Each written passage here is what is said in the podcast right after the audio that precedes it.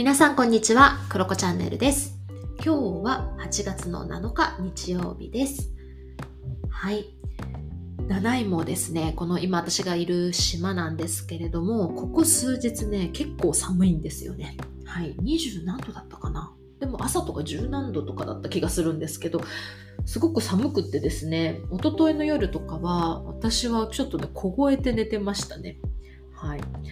ね、なんか数日も窓も全開にして寝ないとすごい暑いどうしようとか思ってたんですけど寒いですねでもなんか今日ぐらいからまた気温が上がってきていてまた夏日がね来るんじゃないかなというふうに思います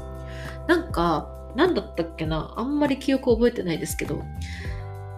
あれですね猛暑日とかがなんか酷暑日なんかあれですよね気象庁がなんか熱帯夜がなんとかや、なんか、とにかくネーミングがまた変わったんですよね、暑くて。なんかね、どんどん暑くなっているなっていう気がしますけど、まあ、こういうね、あの、温度のね、あの変化がある時ってすごく体調崩しやすかったりするので、皆さん、体調にはお気をつけください。はい。ね皆さん夏休み何するんですかね？なんか結構花火大会とかねそういったのがありました。とかね結構 Facebook とかいろんな SNS で見たりするので今年は皆さん結構夏祭りとか行かれてるのかしら？ねどうなんでしょうか？はい。まあ、ちなみに私はここ数日何してたかというと、えー、コンセントをですね家中にあるコンセント約21個だったかな22個だったかな、まあ、それぐらいをねひたすら付け替えるっていうね日々を過ごしていました、はい、あとはですねなんかブラックベリーのねツタがすごいんですよ。めちゃめちゃ家の周りにね生えているのでそれをね除去しなきゃいけなくって引っこ抜いたりしていましたね。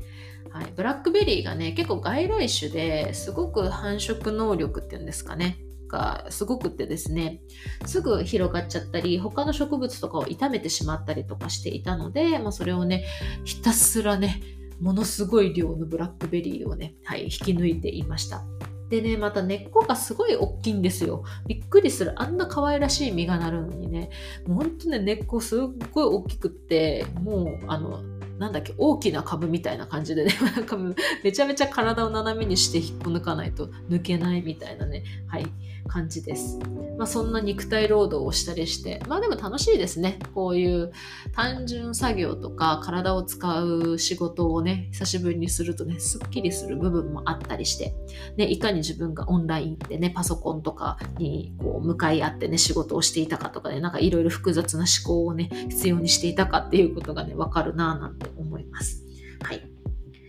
で、今日はですね、何の話をしようかなって考えてたんですけど、なんか私のね、この我が家ですね、このパートナーとパートナーの家族とか、この界隈はですね、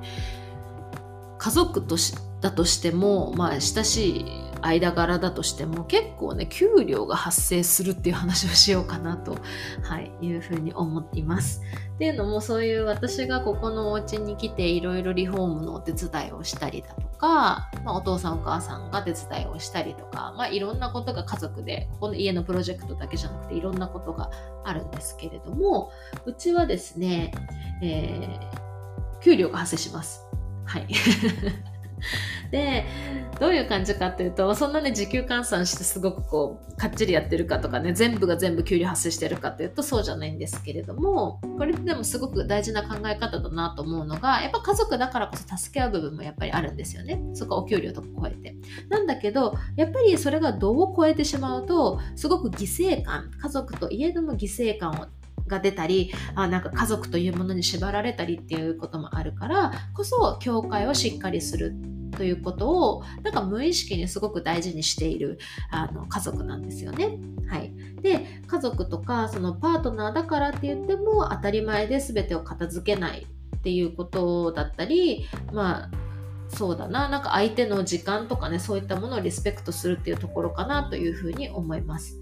で例えばどういうことかっていうと、まあ、義理の両親の私がですね義理の両親のお庭のメンテナンス、まあ、水やりをしたりとか、まあ、そういった木の世話をしたりとかねするんですよ。旅行に行ってる時とか、まあ、そういった時はあの私は義理の両親のお家で暮らしてるから家賃払ってるんだけどあじゃあなんか今月はありがとうって言ってそれをちょっと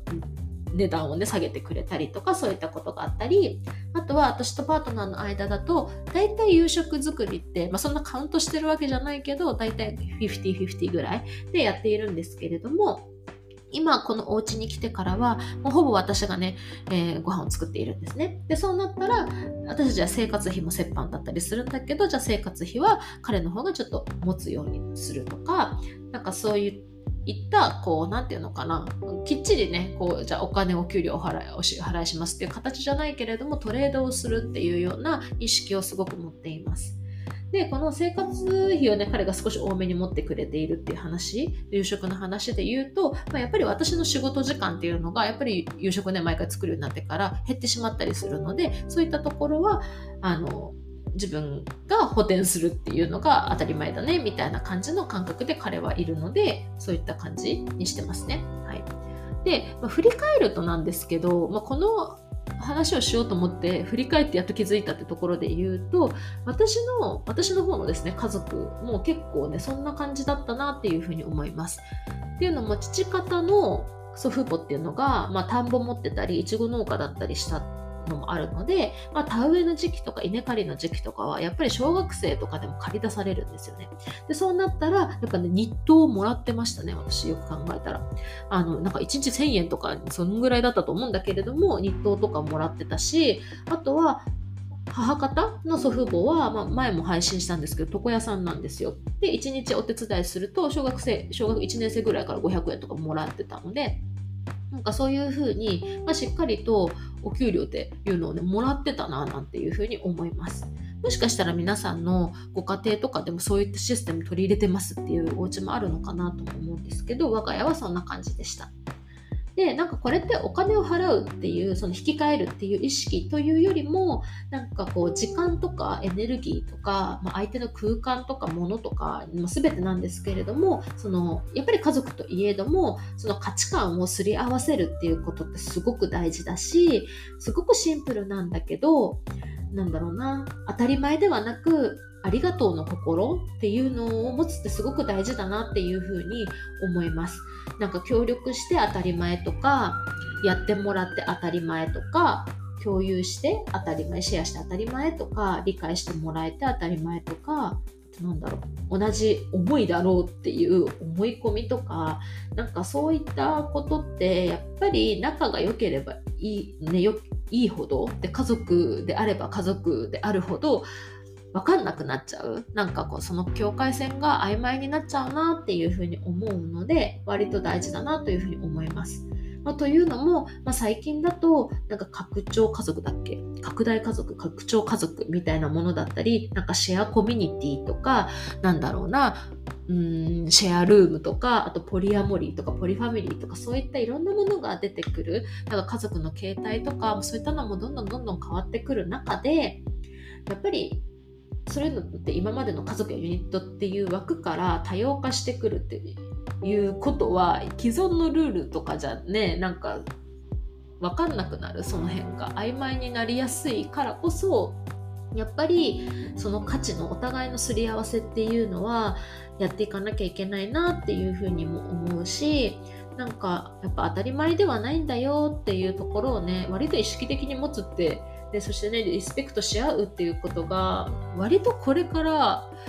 思いっている以上にめちゃくちゃ大事なんじゃないかなっていうふうに思います。なんかねあのこの思ったきっかけっていうのがまた別の回でも話そうかなと思うんですけれどもネットフリックスでやっている How to Build a Sex Room っていう、まあ、ドキュメンタリーというかねあのあるんですよ番組が。これ何かっていうと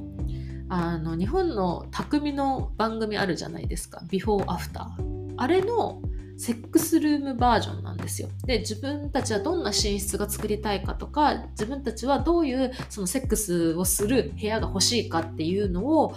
話をするんだけど、まそれってなんかそういうなんていうの自分の性癖にね合った部屋を作るっていうだけじゃなくってお互いがその時間に対してどう思っているかとかうーんお互い今現状どういうふうなパートナーシップを築きたいと思っているとか自分は気づいてなかったけれどもこういうふうな愛情表現がしたいとかこういうふうに自己表現をしたいみたいなところを表出する。でそこをシェアするっていう中で一個のその見える形になってくるのがそのセックスルームというものが出来上がってくるっていう表現方法っていうような番組なんですよ。めちゃめちゃ面白くて見てほしいんですけれども、まあそれを見た時にやっぱりなんかあ仲いいよねうまくいってるよねといえどもやっぱり価値観とか何が好きかとかここが心地いいとか不快とかって私たち意外と共有しきれてないんじゃないかなってすごく思ったんですよ。その番組を通して。とってもいい番組だからこそ思って。だからなんかねあ一旦もう一回すり合わせをしようとかなんかねそういった意識はめっちゃ大事だなと思いました、まあ、なんかそれは別で話します。また今度。はい。だからね逆にねそれさえ両者が意識的にできるというかそういう態度を持って異例さえすればめちゃくちゃ家族っていいじゃんってなりそうだしなんかもっとね自由な枠組みで暮らしていけるんじゃないかなってねすごくこの家族にも給料が発生するよっていうところからすごく飛躍しちゃうんだけれどもそういうことを感じました、うん、なんかね犠牲感とかなんかこう義務感とかにすごく縛られない自由なね家族っていうかねそういったものを私はこれからも気づいていきたいななんて思ったので今日はシェアしてみました。ということで皆さんのご家庭はどんな感じでしょうか？ねえーと、パートナーシップとか兄弟とか友達とかの間柄でもそうかな？と思うんですけれどもなんか私はねいろんな方のそうあのそういったものにも興味があったりするのでぜひどこかでこっそり教えてもらえると嬉しいなというふうに思います。ということで今日は以上です。バイバーイ。